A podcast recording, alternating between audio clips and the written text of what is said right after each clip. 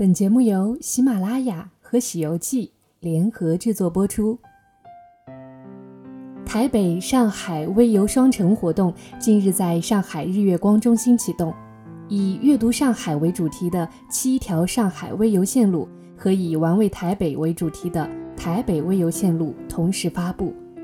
向市民游客展示了有温度、有深度、有热度的双城故事。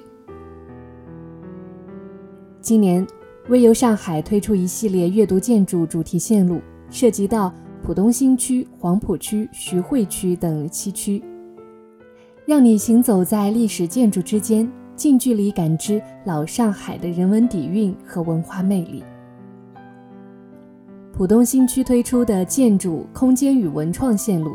你可以登上目前世界上最高的观光厅——上海中心一百一十八层上海之巅观光厅。感受日新月异的上海高度和速度，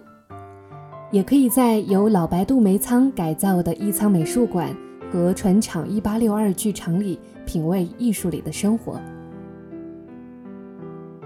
黄浦区推出的外滩建筑艺术之旅，将外滩的城市文脉精华浓缩其中，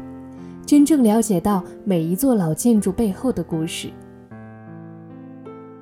徐汇区推出的穿越游主题线路。带领你在始建于三国时期千年古刹祈福、灯塔、游老街，还能领略上海百年航空文化、码头文化，感受上海工业文化的精髓，了解一段段关于英雄城市、码头工业、民航事业的光辉故事。静安区以向往的咖啡为主题，从星巴克上海烘焙工坊一直到月球咖啡。不管你想要打卡网红咖啡馆，还是想要寻觅一杯匠心的精品咖啡，静安大街小巷的咖啡馆一定能够满足你的味蕾。长宁区推出了影视之旅，可以带领游客穿梭于长宁区少年宫、华东政法大学、新国宾馆、深公馆、李氏群住宅、上海影城等热门影视剧拍摄地，欣赏古老的洋房。在荧幕上演绎着新的人情世故。虹口区此次推出的“海上方舟”英文版路线，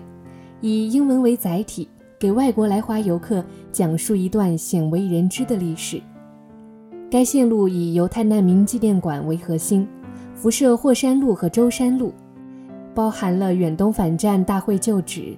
摩西会堂、白马咖啡馆等景点。向游客再现七十多年前犹太难民在虹口避难的往事。杨浦区推出的畅享工业序曲，聆听浦江涛声为旅游，以杨树浦水厂、上海第一毛条厂旧址、原新沂河沙场、东方渔人码头、原上海鱼市场、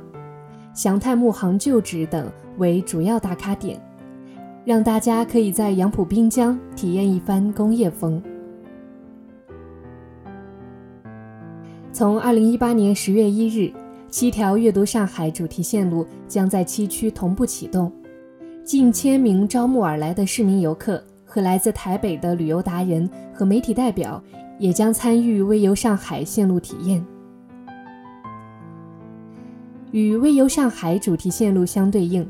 台北市观船局推出了“玩味台北”美食主题微游线路，让游客放慢脚步微游台北，